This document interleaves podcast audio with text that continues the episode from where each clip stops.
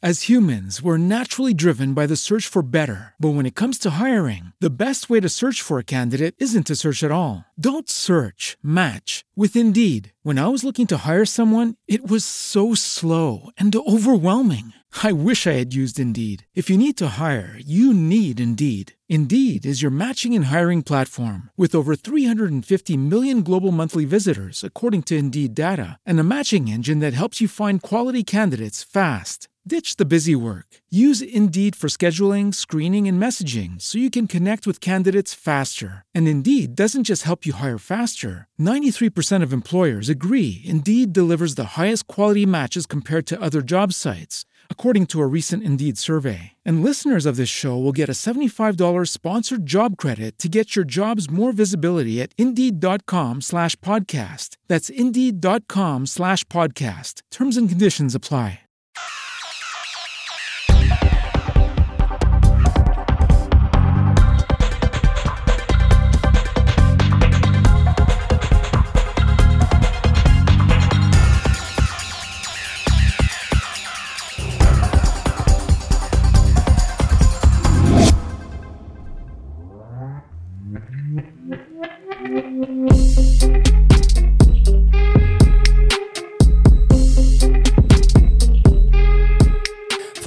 Frila, vai começar a meia hora mais valiosa do seu dia, o podcast para pensadores criativos do carreirasolo.org e do Rio de Janeiro, Mauro Amaral. De São Paulo, Carolina Vinha. E de São Paulo também, Maurício Domeni. Sabe o que eu tava pensando aqui, pessoal? A gente fazer hoje um programa mais de raiz, falar daquela dica que todo mundo sabe que precisa, mas esquece de aprender e Dentre elas, uma que sempre me vem à cabeça é como organizar backups no dia a dia aí de todos os tipos de escritório. O que, é que vocês acham? Já sofri muito com isso. Eu também. É um assunto delicado. É um, é um assunto de... É um assunto delicado que você só. É, é tipo goleiro e, e, e, internet, né? Você lembra que não tem quando falha.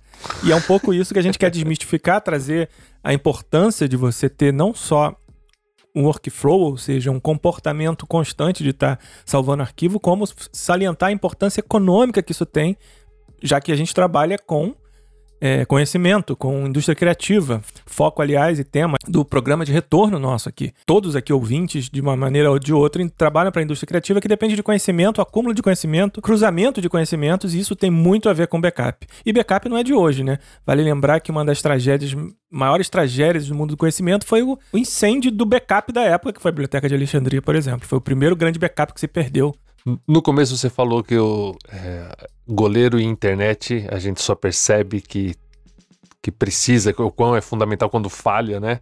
E eu lembrei que durante uma época aqui eu pensei, puxa, eu não posso ficar sem internet, é muito importante para mim. Então o que eu fiz? Eu assinei dois planos de, de banda larga, é, não lembro quais que eram, eu acho que era TIM e Vivo, era isso.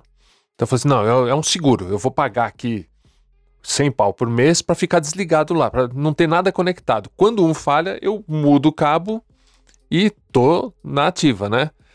Aí um dia falhou a Vivo, eu liguei na TIM, ou o contrário, não interessa, e tava fora do ar também. Falei, caramba, é muito azar, né? Aconteceu duas vezes, aconteceu três vezes, eu escrevi no Facebook.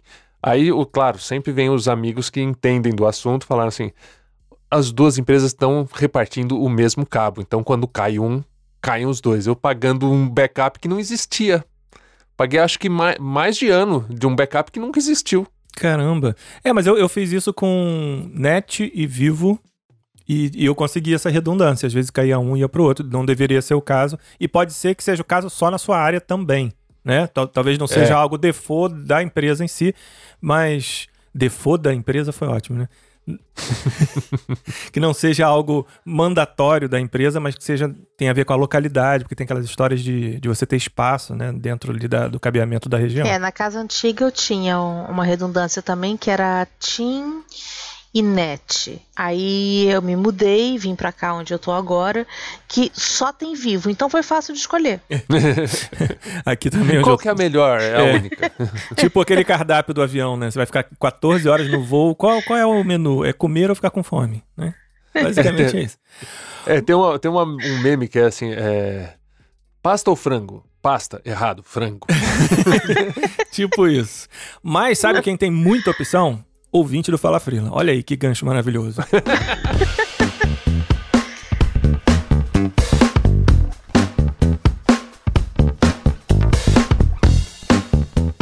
O que não falta é a oportunidade de você se contactar com o projeto. Lembrando que a gente está presente em todos os agregadores de podcast: o iTunes, o Google Podcasts, o Pocket Casts, Deezer, onde você quiser, a gente está por lá. A gente só queria pedir que no iTunes você sempre deixasse um review.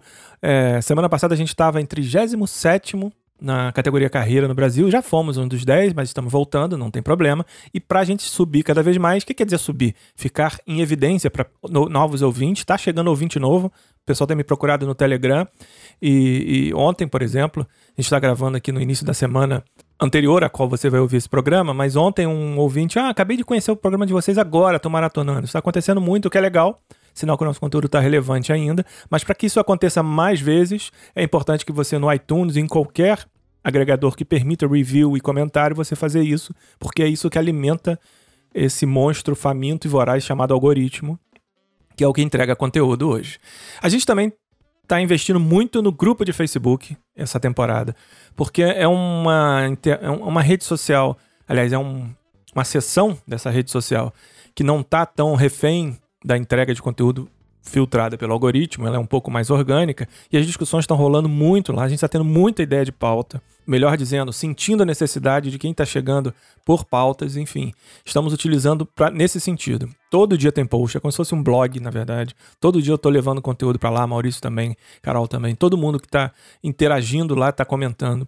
E você encontra esse grupo no facebook.com barra groups barra fala frila, ou se quiser é só digitar fala frila lá no campo de busca. E você vai encontrar lá o freelancersbr barra fala frila que é o caminho do grupo. É só entrar, você responde umas perguntinhas e aprovação automática. Aliás, ontem no grupo postei dois textões respondendo ao pessoal lá, um sobre como fidelizar clientes e outro sobre é, como enfrentar a instabilidade financeira dessa, dessa nossa carreira maluca de freelancer.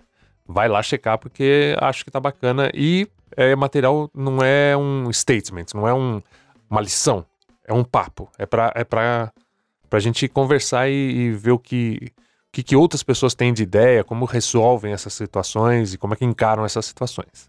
Exatamente. E serve também, como eu estava dizendo, de tema para cá. A ideia é a discussão, quando ela florescer por lá, ganhar algum peso, a gente trazer para cá para chegar em ainda mais pessoas que estiverem, por exemplo, na academia, lavando louça, enfim, ouvindo seu podcast e não exatamente na frente de um grupo naquele momento. A gente também está em todos os comunicadores é, instantâneos, tipo Telegram e WhatsApp, com preferência suave para o Telegram, que eu estou gostando muito de interagir com ele. Ele tem uma, uma riqueza com, com se, no que se refere a consumir o conteúdo muito legal. Eu quase que estou usando como um leitor de feeds, um antigo leitor de feeds. Se você assina, por exemplo, é, grupos e canais de jornais do mundo inteiro, ele vai sempre jogando lá. O New York Times usa muito bem, por exemplo. Eu gosto de acompanhar. Enfim, a gente está lá no Telegram, está lá no WhatsApp, os links estão no site, mas basicamente se você procurar por, procurar por Fala Frila no Telegram, você encontra. Temos newsletters também, em todas as redes sociais, arroba Fala Frila. Todos esses links estão lá no carreirasolo.org e também no descritivo aí do post e do feed, onde mais você encontrar. É isso, vamos lá para a pauta.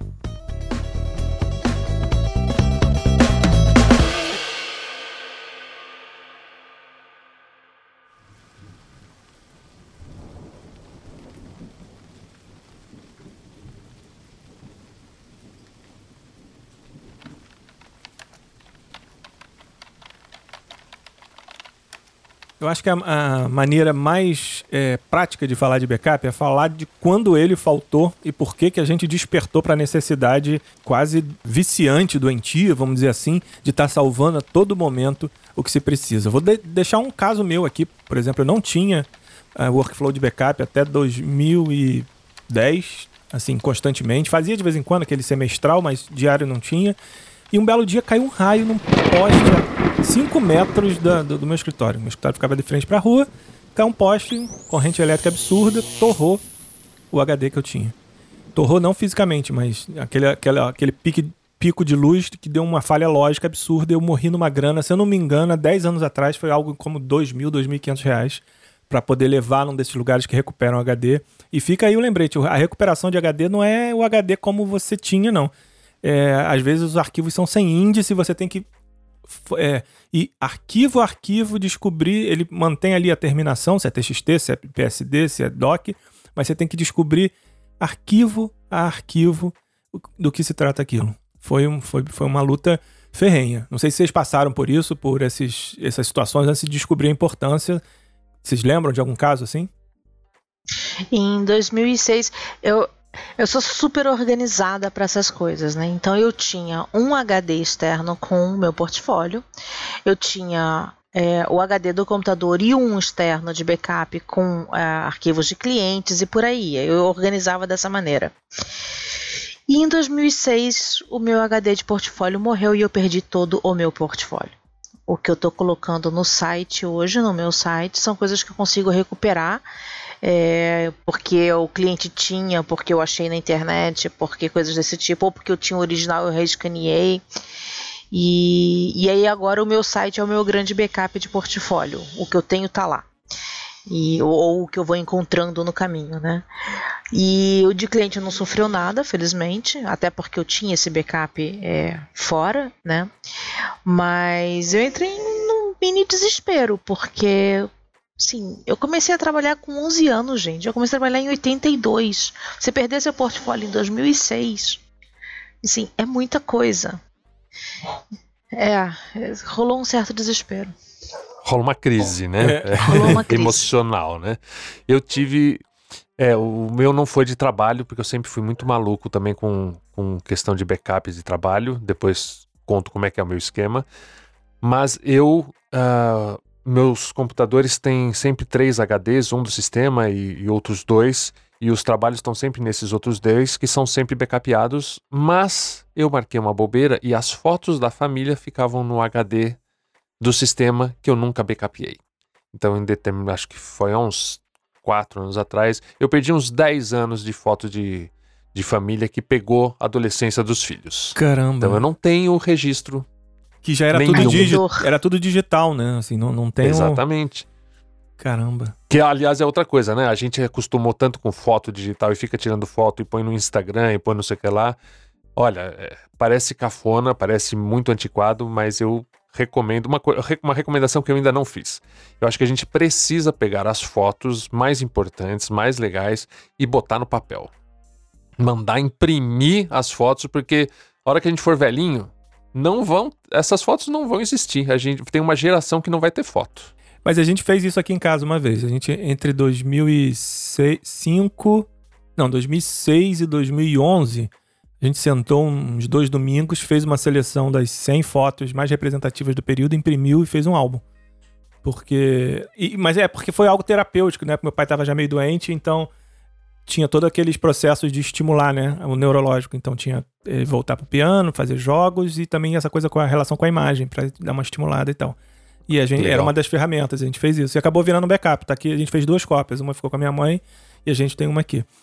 Não todas, mas assim, as mais representativas, né, do momento. E por falar em, em backups que normalmente a gente não pensa, porque a gente vive num mundo de, de softwares, de bytes, uh, eu em 2000 e em 2008, eu fui contratado para fazer campanha política em Porto Alegre.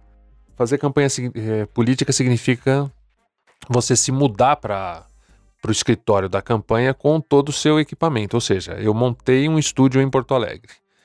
E algumas três semanas antes de ir para lá, a fonte do meu PC queimou. E aí me deu um estalo, eu falei, o que acontece se isso acontecesse queimar uma coisa dessas? Que é simples de resolver, em três horas eu vou até Santa Efigênia, compro, volto, troco e tá, tá em ordem de novo. Que isso, o que acontece se eu tiver um problema desses numa cidade que eu não conheço, que eu não tenho rede de conhecimento e tudo mais? E eu, feito um desesperado, saí para comprar um, um laptop poderoso para levar como backup. Ou seja, dali para cá eu percebi a importância no meu caso, que tenho muito hardware, de ter um backup absolutamente de tudo. No meu estúdio pode queimar qualquer peça de equipamento, as caixas de som, fone de ouvido, microfone, qualquer coisa que eu tenho do lado, um backup. Na verdade, eu tenho um estúdio montado igualzinho uh, ao, ao, meu principal na sala ao lado. Então, assim, a qualquer momento eu posso simplesmente pular daqui para lá e continuar o trabalho sem perder tempo. Porque o meu trabalho exige às vezes algumas precisões de horas, né? Então, é, não posso correr o risco de atrasar um trabalho 3, 4 horas, que às vezes não dá para fazer isso. É, me lembra muito. É como. Não é à toa que eu sou o único carioca aqui do, do, da bancada.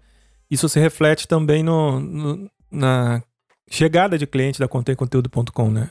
Acho que tirando o Biopark e o Zoom, é, que são, foram os únicos clientes cariocas da história da contemconteúdo.com. Sempre foi em São Paulo, ou capital, ou interior. Trabalhei muito com Campinas, pessoal do agro e tal. Isso, esse tipo de raciocínio me acompanhava muito quando eu ia para reuniões. Eu acordava às 5 e meia da manhã, ia para Santos Dumont, pegar avião e tal. Então, na, na bolsa tinha o notebook, um HD externo, um pendrive e uma cópia impressa, às vezes, da apresentação. Assim, se, se eu, a, a, mala fosse extraviada, eu folheava a apresentação para o cliente para apresentar, sabe?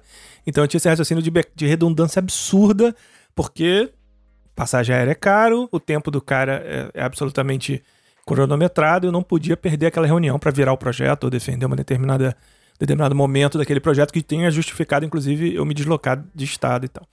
Então é um raciocínio de backup mais generalista importante. As pessoas pensam muito em arquivo, né? A gente tem equipamento, a gente tem o momento em si, você redundância, tudo isso envolve você salvar preciosos tostões e tempos também de todo mundo, né? E tem uma coisa que é, vai soar um pouco mórbida, mas é prudente de fazer, especialmente no cenário em que eu vivo aqui em casa, né? Que sou só eu e meu filho. Então, assim, e o meu backup? E, e assim, que? Acontece alguma coisa comigo. O que o meu filho faz? Eu tenho uma pasta aqui em casa que é assim, meio que assim, tipo, ok, deu merda, para onde você vai? Onde tá? Cópia do seguro de vida, é, senha de absolutamente tudo meu mas escrito, né? Não, não arquivo. Então, assim, é, conta de banco, cartão de crédito, seguro de vida, seguro da casa, documento do carro, cópia, é, para quem ligar, o que fazer, tá tudo ali. É isso aí, caramba, é, essa vou, essa, essa eu aprendi agora, vou anotar também. Não tinha, não tem nada disso não. Se não conseguem nem entrar aqui na, na conta do banco se eu, se eu passar dessa. Enfim. Também não vai encontrar muita coisa, mas esse é outro detalhe. Não, às vezes não precisa pensar tão. Às vezes não precisa pensar tão tragicamente como passar dessa, mas simplesmente assim, é... caiu, bateu a cabeça no chão, ficou uma semana inconsciente. Exato, exato. Não aconteceu nada. Resolveu, assim, saiu bem dessa. Só que durante uma semana vai rolar um caos. Sim, verdade, é. verdade. Vamos, vamos, é. fazer isso agora, terminando de gravar. É. Mas vamos... vamos pausa, todo mundo escrevendo no papel.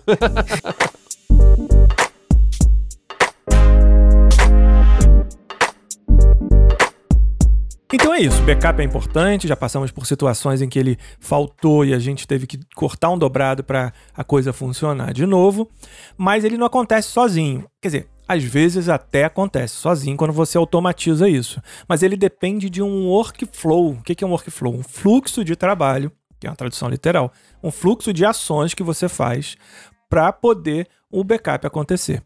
E aí eu pensei nesse, nessa segunda parte da gente apresentar os nossos. Posso dar o um exemplo até mesmo aqui do, do podcast, que tem uma rotina de backup absurda, porque eu estava lembrando outro dia, foi. Ah, porque um cliente me mandou alguns arquivos que ele falhou na, na captação, enfim. Mas eu estava lembrando, você lembra uma vez que a gente teve que regravar, Domênio, muito antigamente? É, falhou a captação de. Ou, ou um arquivo. Acho que eu, você e Carol, só sobrou a minha voz. Aí vocês refizeram o diálogo que tinha de cabeça. Cara, eu vou lembrar esse arquivo qual é, esse, esse programa qual é. E a gente teve que refazer o diálogo com base nas minhas respostas só. Acho que foi até a tua ideia. eu, não, eu não lembro Você não disso, lembra disso? Não. Teve isso, teve isso. Mas enfim, é, por essas e outras que o, o, o, Fala Frila tem uma rotina de backup absurda. Por exemplo, quando a gente acaba de gravar, a gente baixa aqui o arquivo, eu instantaneamente salvo num HD externo e na nuvem, a gente manda pro, pro Domene, ele faz um tratamento, o Domene faz a preparação das vozes para editar, comprime, enfim, filtra, limpa. Então ele já me manda uma cópia, aí depois eu faço de novo isso. Então eu gravo no HD, no HD externo e na nuvem a cópia editada, para só então começar a editar. Então tem em média seis cópias de cada voz três cópias de cada voz antes de começar a editar. E a cada 10 programas, aliás, 130 foi semana passada, estou fazendo isso hoje, eu pego toda a produção que envolve PSDs, as fontes, os editados, os projetos do, do Audition, que é o programa que eu uso para editar, boto numa pastinha e salvo no HD externo e tiro do computador esqueço aquilo. Aliás, eu tinha que colocar em dois HD externos, porque é outra questão. Mas enfim, só uma ideia do workflow de backup do Falafrila. Claro que tem todos os outros backups de contém conteúdo, de outras frentes profissionais que eu tenho. Eu procuro, por exemplo, trabalhar muito só em nuvem, com arquivos em nuvem, para evitar perder. Tem até alguns casos que se perde isso, mas enfim. Mas já é uma segurança. E é isso que eu quero dizer com workflow. Você tem que ter uma rotina e ela é anterior ao trabalho. O, o backup ele tem que ser anterior ao fazer, né? Ao você editar aquele arquivo. É, mesmo aquela. Todo mundo, as crianças aqui, quando começavam a usar computador, às vezes eu chegava sábado, 5 da tarde, ela começou a fazer um, um determinado projeto, daquelas reuniões em grupo, tava lá em cima do arquivo assim, Untitled.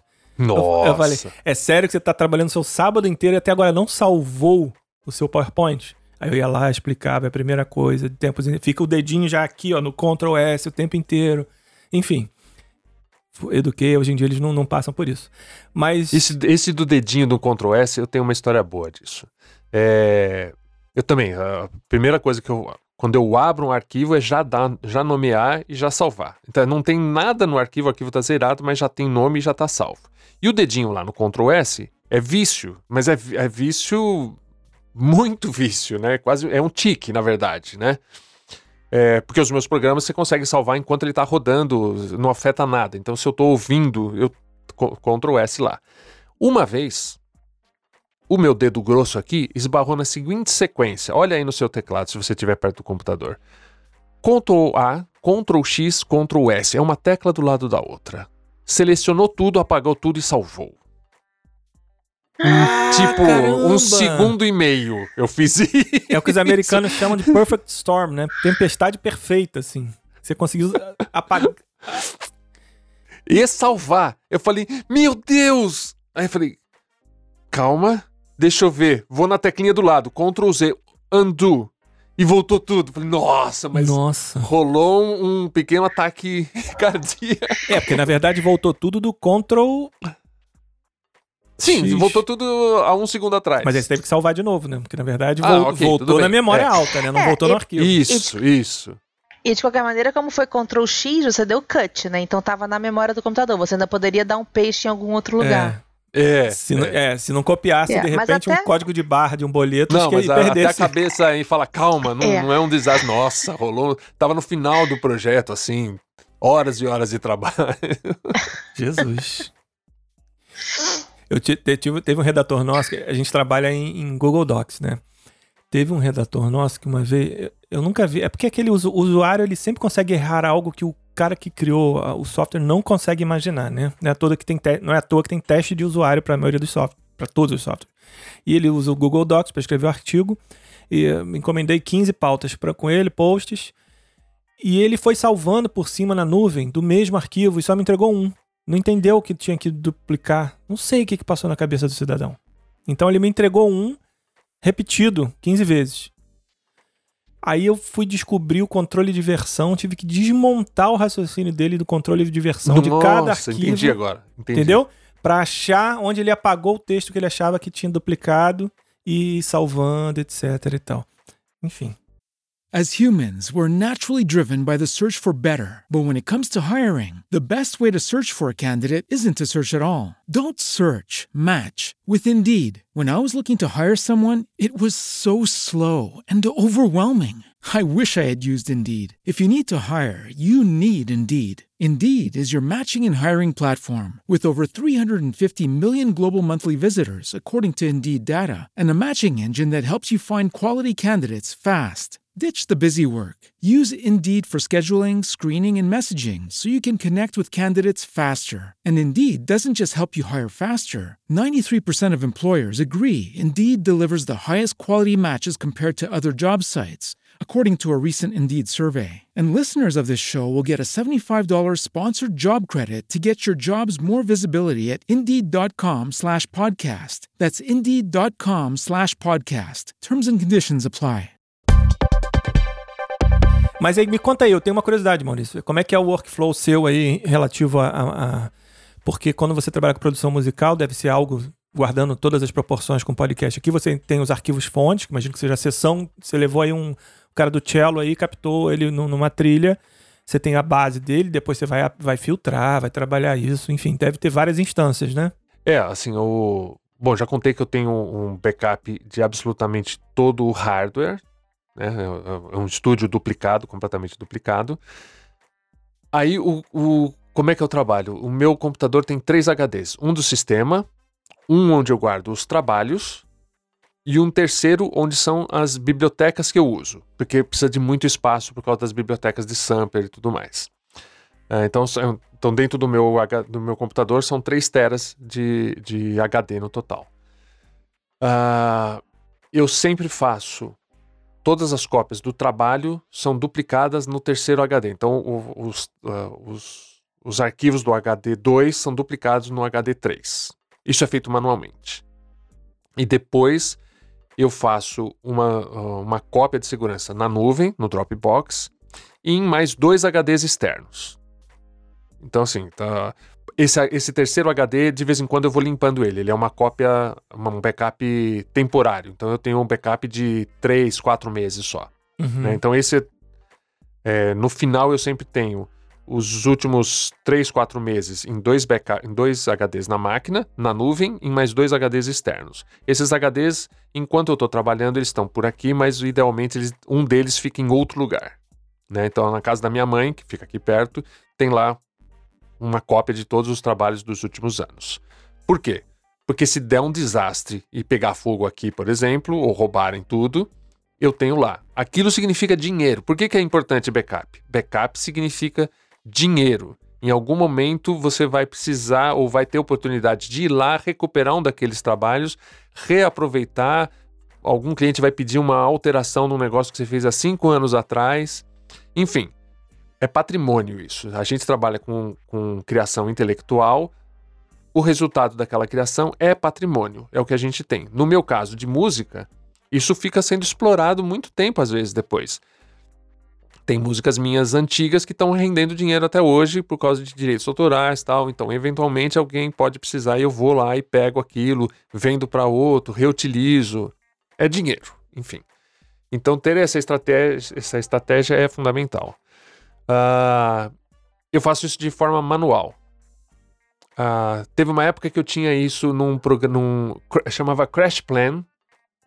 Crash Plan 42, se eu não me engano. Era um site que fazia o backup na nuvem e tinha uh, você automatizava o processo e ele ficava subindo automaticamente para a nuvem.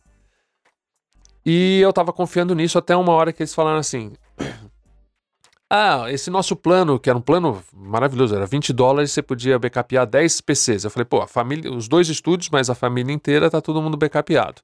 Esse plano não, não vale mais, a gente vendeu a empresa, qualquer coisa, agora é só um PC e aumentou para 30 dólares. Qualquer coisa assim, né? Eu falei, caramba, isso aí, e se eu quiser, eu preciso retirar tudo de lá, porque senão eles fecham a conta. Eu falei, meu, a gente acha que tá seguro na nuvem, aí caiu a ficha.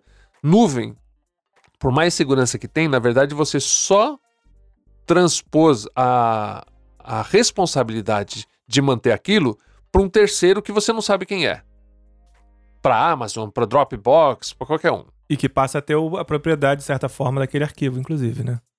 É, assim, você transferiu a responsabilidade. Se der merda lá, e aí?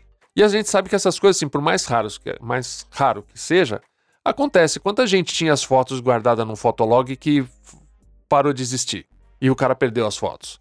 Quanta gente guardou as coisas no Orkut achando que estava lá para sempre? Não, as coisas não são para sempre na internet. Então, assim, eu acho que é considerar nuvem é importante, mas como uh, um a mais. Só na nuvem, eu acho que é tão problemático quanto não ter. Sim, sim. Eu, eu, vejo a nuvem como um backup transitório, de curta duração, do tipo, embora eu tenha, tenha pastas com mais de 10 anos no, no Google Drive, mas assim, na, no lado de segurança da informação disso, é mais transitório, é mais de passagem, é mais nesse backup de 3, 4 meses, e de tempos em tempos você tem que baixar isso para um, um algo físico. E você falou algo muito importante, muita gente esquece dessa de ter um backup num terceiro local, né? Porque num segundo, num terceiro local físico que eu digo, porque tem todas essas questões aí, não caiu um raio. Pois esse raio poderia ter queimado todo o sistema elétrico e eu ter perdido até mesmo num caso extrapolado, absurdo, uma flutuação magnética poderia ter detonado os HDs em volta. Então, ele tem que estar tá longe, é, em outra casa e tal. Eu não tenho isso, por exemplo. Eu, eu aliás, eu tenho, tenho que fazer, deixar é, fazer ter essa prática, pelo menos dos arquivos mais essenciais e tal. Carol, eu tenho uma dúvida. Como é que é no teu caso? Porque você ainda, ainda produz em suporte físico, né? Você, embora tenha toda a manha da ilustração digital, você faz muito físico, a parte física, papel mesmo, né? Nossa, quase 90% do que eu faço de ilustração é papel é, é, físico. Então eu tenho o original que eu posso recuperar a qualquer momento, né? Agora eu não guardo todos os originais, porque é muita coisa e daqui a pouco eu preciso, sei lá, entendeu? De uma biblioteca só para isso. Então eu guardo aqueles que eu gosto mais. O critério é só esse, entendeu? Assim, ah, esse daqui eu gostei muito, esse eu vou guardar. Esse foi só, ok, entreguei, pronto, job done, eu, eu digitalizo e jogo fora. Ah, isso que eu ia perguntar, você digitaliza, então, você tem um registro, mas não, não uma cópia tenho, física. Eu tenho registro. É, a cópia física eu guardo só daqueles que eu realmente gostei muito de fazer, ou que eu gostei muito do resultado, ou que é um cliente muito importante, alguma coisa assim. É, aqui eu, eu sou bem velha guarda, eu tenho no Drive só o que está em andamento, ou seja, o que ainda está sendo modificado, que ainda não foi concluído, e o meu critério é o critério daquilo que foi é, já impresso.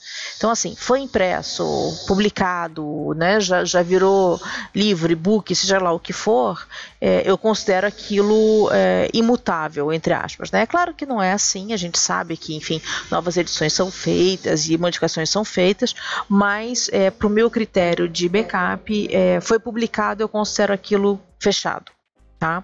E aí, esse fechado, o que, que eu faço? Eu, eu tenho o, o, um backup em HD externo de clientes, de trabalhos, e eu, te, eu faço é, também, eu comecei a fazer isso em 2006, por motivos que eu já contei traumáticos aqui, e aí eu passo, eu também gravo um DVD de dados, bem velhão mesmo, assim, eu espeto o, o, o gravador externo, que meu computador não tem gravador de DVD, eu espeto um externozinho, gravo um DVD com aquele cliente, etiqueta e põe numa pastinha.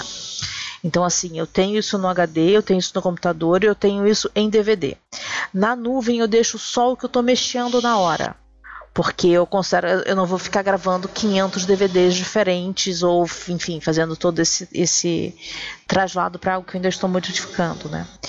Então, especialmente isso. Agora, eu tenho uma vantagem grande que é justamente essa questão do backup físico, né? A ilustração eu tenho a, o papel para rescanear se eu precisar, e o que não é o backup físico, que é texto, é muito leve. Então, um pendrive grava, entendeu? Cinco anos de trabalho, né? Então, é muito tranquilo. Quer dizer, é, eu, eu, tenho, eu tenho uma. Eu, eu, ganhei aí uma, uma alforria é, de conforto para fazer backup.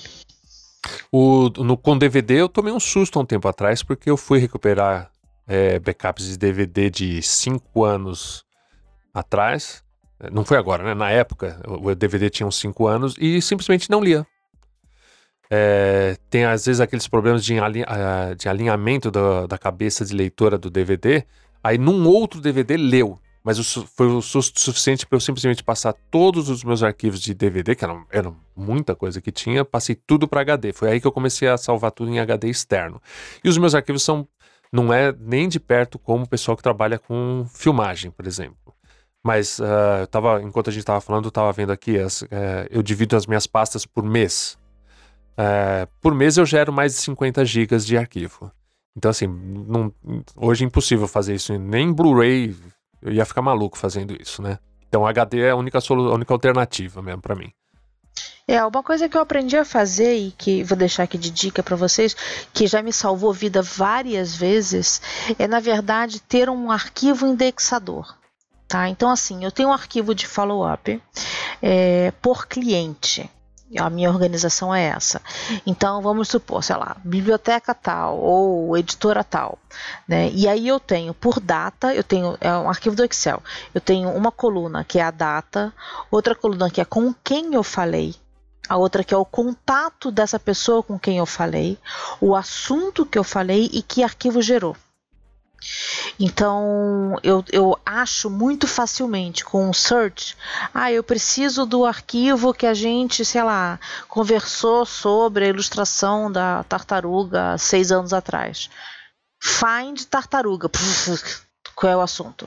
Então isso me facilita na hora de localizar as coisas, porque isso era um problema para mim. É, eu acho que vocês talvez não tenham tanto essa, essa questão, acho que para vocês é mais uma questão de versão, né? De, enfim, de 500 versões do mesmo cliente, né? E em ilustração, normalmente, é, pelo menos para mim, acontece muito isso. Eu tenho um mesmo cliente com 600 ilustrações pequenas sabe assim, ah, faz uma vinhetinha para isso, faz não sei o que, ilustra essa crônica, ilustra. Então são, são muitas ilustrações de assuntos diferentes para o mesmo cliente. Então essa, esse, essa indexação me ajudou muito. Eu né? tenho algo parecido com indexação, só que eu uso. Eu não fiz para esse propósito, mas depois eu percebi que ele funciona para isso. Eu tenho uma planilha grandona que é de é, trabalhos que entram. Então, assim, tem. Mesma coisa o cliente, qual foi o trabalho que entrou, qual foi o valor, qual foi a data, tudo mais, que é o meu controle de, do que eu te, de recebíveis. E é, a cada mês eu fecho o faturamento daquele mês. Então, eu tenho várias abas de vários anos atrás, de janeiro de 2014, eu sei quais foram os trabalhos que eu fiz naquela na, em janeiro de 2014. Com cliente, valor, tudo mais, né? Mas quando eu preciso achar um, um, trabalho antigo, eu vejo por data. E como todos os meus backups, toda a minha organização de trabalho é feito por, por mês, então tem a pasta, a pasta desse mês. Todos os trabalhos que eu estou fazendo nesse mês estão dentro daquela pasta. No mês passado tem a pasta de junho, mês passado tem a pasta de maio. Então eu consigo achar por aí. Ah, faço o search, o nome do trabalho ou pelo cliente, acho em que mês que foi feito aquilo, aí eu vou no backup e consigo achar facilmente pela data. Mas tem, mas tem isso, tem, tem muita versão também, né? Mas aí as versões é só questão de nomenclatura de arquivos, né? Teve um trabalho agora, uh, dois meses atrás, que numa dessas loucuras de clientes não saber o que queria, a gente, eu fiz em, em questão de quatro, cinco horas, eu fiz 12 versões.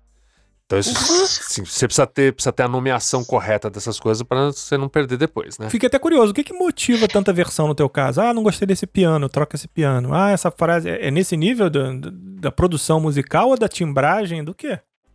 Quando você está na criação, não gera tanta versão assim porque é mais demorado. Nesse uhum. caso, era uma vinheta para um evento e a mulher veio com uma referência completamente maluca e que não fazia sentido. Então, é, como era com trilha de arquivo, eu fui testando. Então, essa, essa, essa. Ah, entendi. Foi mais uma, e, na uma verdade, seleção de, de, de, Foi bater a referência com o que você tinha aí. É, e na verdade não foi. É, eu não, não mandei uma e não, não é isso. Mandei a segunda, não, não é isso. Foram, sei lá, oito de uma vez, depois mais quatro de uma vez, para ver se a mulher é, dava algum feedback que a gente, que a gente conseguisse agradá-la, né? É, então, clientes, olha, prestem atenção. Quando vocês ficam enchendo o saco, vocês viram a mulher, a louca do cliente, viu? é a nomenclatura oficial daqui. We are actuaries. In a world filled with unpredictability, we use our math skills to navigate uncertainty. Actuaries make a difference in people's lives across industries and the world. Actuaries have the freedom to work anywhere, and according to US News and World Report, we're the 25th top paying career Make an impact as a fact seeker and a truth teller. Use your math skills for good as an actuary. The world needs you.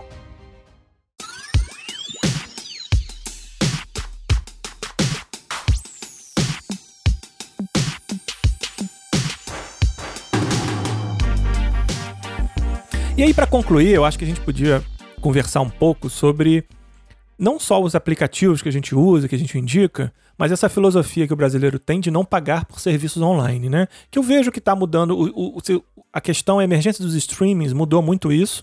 A gente começou a entender que conteúdo tem que ser pago de alguma forma. E quem trabalha com geração de conteúdo, o programa anterior foi sobre isso, né? Como você estruturar a sua estratégia de conteúdo e produzir esse conteúdo, e você começa a entender o trabalho que dá e, de certa forma, entender que você tem que valorizar esse trabalho e protegê-lo. E daí vem a questão de você pagar esses, é, esse, essas nuvens e tal e investir nesse backup. É, eu acho que entre a gente absolutamente é consenso de que vale a pena pagar é, e a percepção de quem trabalha vai, vai aumentando a sua quantidade de trabalho. Tem, por exemplo, uma jornada com clientes como a Carol tem, de que é muito barato frente ao que vai te garantir de proteção. Mas queria abrir essa discussão, assim. É, quando é, talvez assim, quando é que a gente, aqui um dos três, perceberam que realmente era preciso investir nisso? Talvez seja um bom caminho e abrir os olhos das pessoas nesse sentido. É, eu, eu, eu, comecei um pouco depois, não foi nessa, nessa pandemia de 2006, em que eu perdi todo o portfólio e tal. É, foi um pouco depois disso. Na verdade, assim, eu fiz uma conta. E foi uma conta é, mesquinha mesmo, assim, sabe? Quanto que eu pago para manter o Google Drive com 1 tera? E quanto que eu pago para ter HDs externos com isso? Em que é, eu não posso confiar se cai no chão, se não sei o que, se cai café em cima, acontece alguma coisa, eu perco aquilo. Enquanto que no Google Drive eles têm é, backups de redundância que garantem a, a, a qualidade do serviço. Né? Então, é claro, eu não confio 100%, eu continuo tendo meu backup em HD, em DVD e tal, mas é, é uma conta muito simples. Quanto custa um HD externo e quanto você paga para manter esse serviço.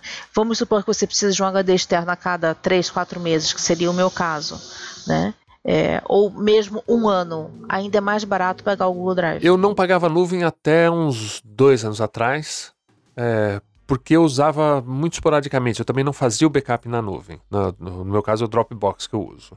Mas um cliente de, de dublagem, começou, é, eu peguei um cliente de dublagem e ele mandava o dublagem de série, né?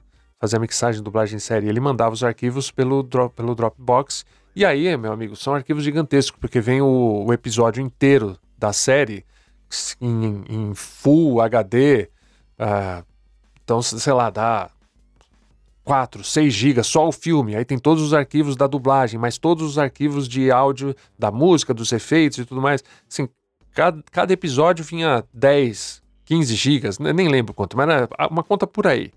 E aí o Dropbox não aguentava, né? Então, assim, no que bateu o primeiro lá, que já que o meu Dropbox já reclamou, falou assim: Ô, oh, você tá querendo abusar do, da minha boa vontade, vamos pagar aí? Aí eu assinei o Dropbox de 1 tera, para, porque assim, é uma, uma coisa simples, faz, é custo da produção daquele trabalho. Eu não vou ficar enchendo o meu cliente falando assim: olha, não cabe tudo, porque ele colocou quatro episódios de uma vez lá. Ah, não dá para você mandar por outro formato. Meu, isso não existe. Né? O cliente não quer saber de, de, desculpa, não quer saber de reclamação. Então, no meu papel é, é me virar e dar um jeito nisso. Eu assinei o, Dropbox. E já que estava assinado, falei: ah, quer saber? Vou começar a fazer o backup na nuvem também. Eu só tinha o backup físico. Que eu ach... E eu acho que estava razoavelmente, pro... Pro... estava razoavelmente protegido. A vantagem da nuvem é que se queimar aqui esse computador, eu vou lá no estúdio do lado e baixo da nuvem. Tem que pensar nisso, né? Tem, tem que pensar no pior cenário possível. O que acontece, acontece se você estiver no meio de um trabalho e, e você ficar impossibilitado de ter acesso ao seu computador. Então, meu, paga lá Dropbox. Custa. Nem sei quanto que é o Dropbox, 15 dólares por mês? Sei lá. Acho que é, é algo, é dependendo da, da, algo da assim, quantidade. Né? É. Então, assim, não, não mata ninguém. É um lanche no McDonald's, né? Para paga o negócio se, se isso for útil para você, né? Uh... Exato, eu acho que a conta é essa, é o quanto você está gerando de dinheiro com o seu conhecimento e com a geração das, do, do conteúdo que, do, do teu trabalho. Né? Exatamente. Ele tem que ser protegido de uma. Você falou um ponto muito importante. A gente estava até agora levando o programa é, no, no, nos termos de proteger o conteúdo que se gera. Mas às vezes a própria geração do conteúdo, a própria entrega do Isso. trabalho depende de uma estrutura de rede, né? É, eu tava lembrando quando é que eu comecei a levar a sério isso, teve a ver com escala, escalonamento, não. Com a escalabilidade das equipes da Contém Conteúdo. Já teve equipe de 25 pessoas produzindo conteúdo para um cliente. E gerenciar isso de forma local, indo e voltando versão, é, não, não, não funciona, não tem como. Então o, o Google Drive me possibilita, por exemplo, é, deixa eu descobrir aqui o que, que eu escrevi em 10 anos sobre TVs de 4K. Eu boto TV 4K. Vem todos os arquivos, é, posts, HTML que a gente já produziu, e eu consigo ter um histórico e. É, é, como é que se chama isso? Escalar o aprendizado também, a curva de aprendizado fica mais rápida para as equipes. Às vezes eu vou brifar um cara novo, eu mando 50 artigos que a gente já fez sobre determinado tema. Ó, a, gente, a maneira da gente abordar isso é essa. Então, às vezes, o backup tem a ver com você gerar também mais conhecimento e gerar mais negócio. Então, só por isso já justifica você fazer um negócio direito e investir direto. É, como o Maurício falou, não é nada assim. Duas pizzas que você deixa de pedir, você já pagou teu backup, teu, tua, tua rede, teu Dropbox, teu Google Drive, enfim, qualquer que seja a sua opção. What's the easiest choice you can make? Window instead of middle seat? Picking a vendor who sends a great gift basket? Outsourcing business tasks you hate? What about selling with Shopify? Whether you're selling a little or a lot, Shopify helps you do your thing, however you cha-ching. Shopify is the global commerce platform that helps you sell at every stage of your business. From the launch your online shop stage to the first real life store stage, all the way to the did we just hit a million orders stage. Shopify's there to help you grow. Whether you're selling scented soap or offering outdoor outfits, Shopify helps you sell. Wherever and whatever you're selling, Shopify's got you covered. Sign up for a $1 per month trial period at shopify.com slash try. Go to shopify.com slash try now to grow your business, no matter what stage you're in. Shopify.com slash try.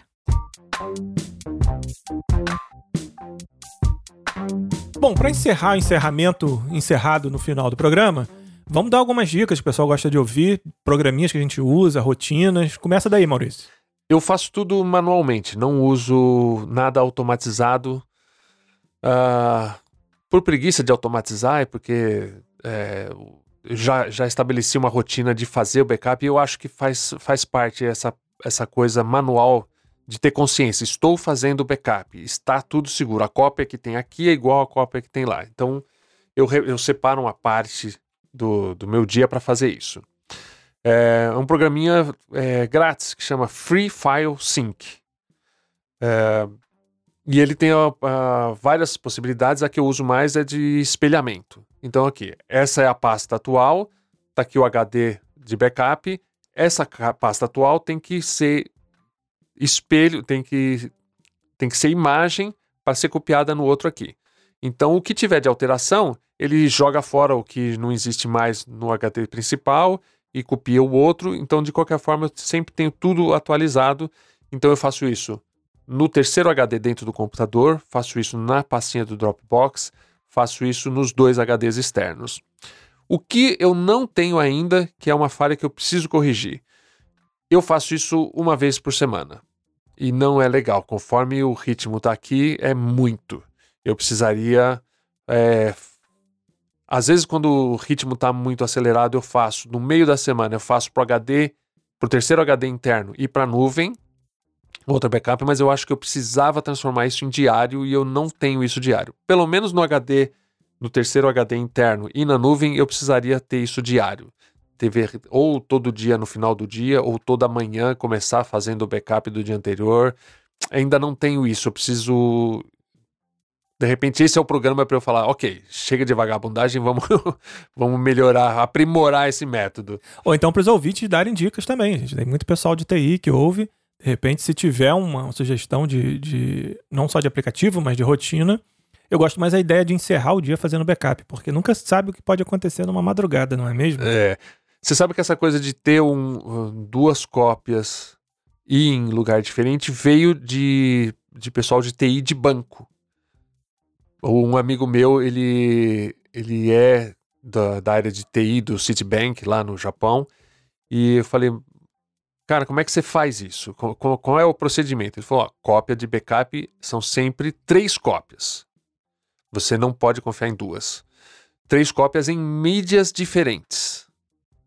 Então, assim, eu estou falando do extremo dos caras, né? Quando você realmente. Quando aquilo representa milhões, é assim que se faz.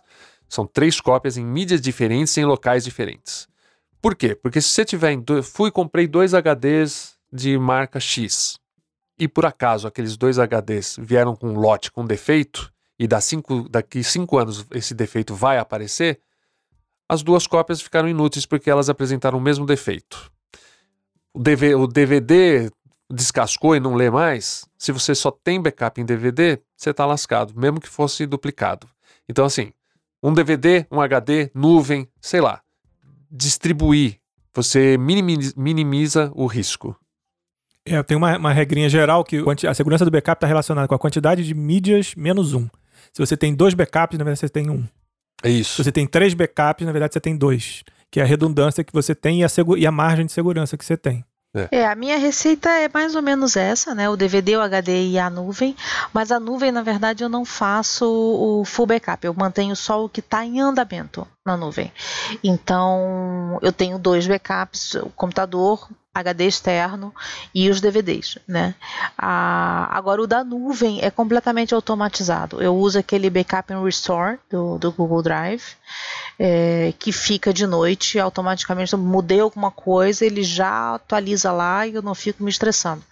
Aí o, o que eu fiz para não ficar completamente louca depois foi eu tenho pastinhas no meu computador de clientes pessoais, portfólio, blá blá blá, textos em andamento, não sei o que, e eu escolhi quais são essas pastas que são sincronizadas automaticamente.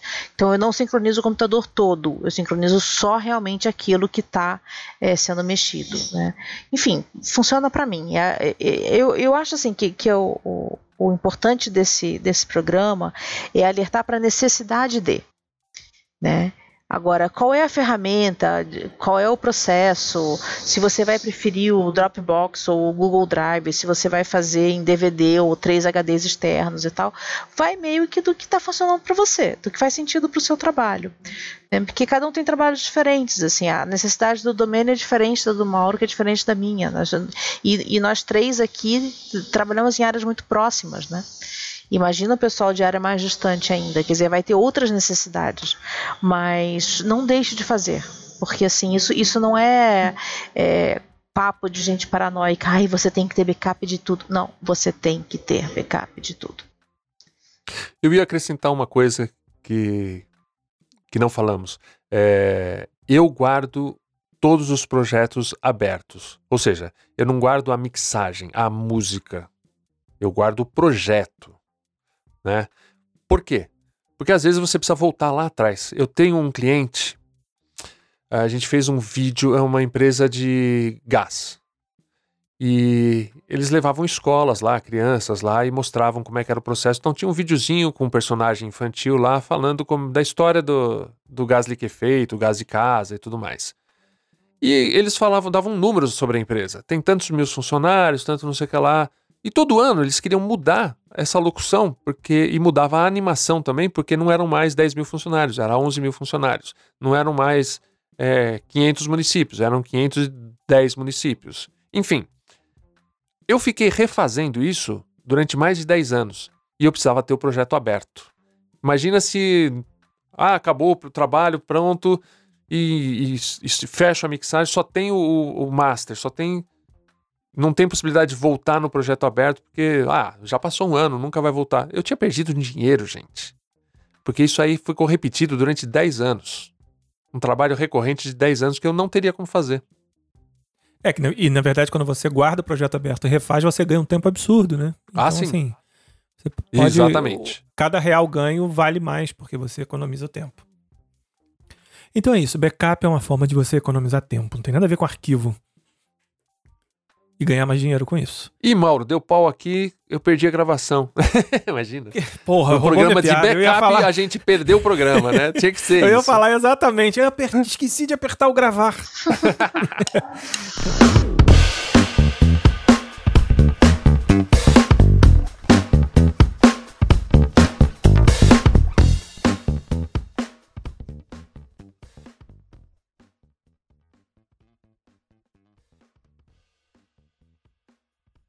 Esse foi o Fala Frila 131, no qual a gente bateu um papo é, rápido, mas ainda assim muito instrutivo e valoroso sobre a importância de ter o backup e, por que, que ele não tem a ver com guardar arquivo, tem a ver com salvar o seu tempo. Falando aqui de três jornadas que já são longas nas suas atividades, conforme você vai trabalhando e acumulando conhecimento, você vai encurtando o tempo de solucionar problemas do seu cliente. E quando você soma essa experiência a uma boa gestão de arquivos, você está guardando também o seu conhecimento e está levando a várias casas exponenciais essa sua experiência. Então a importância do backup tem a ver com isso. É um, uma energia sua criativa que está depositada e guardada ali para você reativar, como se fosse uma, uma reação ali química que você vai reativar cada vez que você revisita aquele arquivo. Acho que um grande resumo era esse, vocês concordam? Plenamente. Maravilhoso, belo resumo, hein? Perfeito, vou até fazer o backup desse resumo também. Então é isso, pessoal. Espero que vocês tenham gostado. Até a semana que vem. Grande abraço. Encontrem a gente no grupo, em todos os agregadores de podcast, em todas as redes sociais, em arroba Fala Frila. E não se esqueça, toda segunda-feira às 9 horas a gente está aqui conversando sobre indústria criativa e sobre tudo mais que vier na nossa cabeça.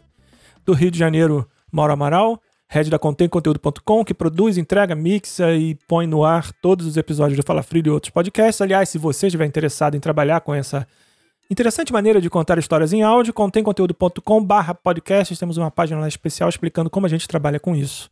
E você me encontra no carolina.vigna.com.br com um portfólio cheio de furos, agora vocês sabem por quê. É, aliás, assim, se você foi meu cliente no passado e você tem alguma coisa guardada que eu fiz, me manda, por favor. E é isso. Obrigada. E aqui de São Paulo, Maurício Domene. O meu trabalho você encontra em studionext.com.br. Maravilha. Até semana que vem. Grande abraço.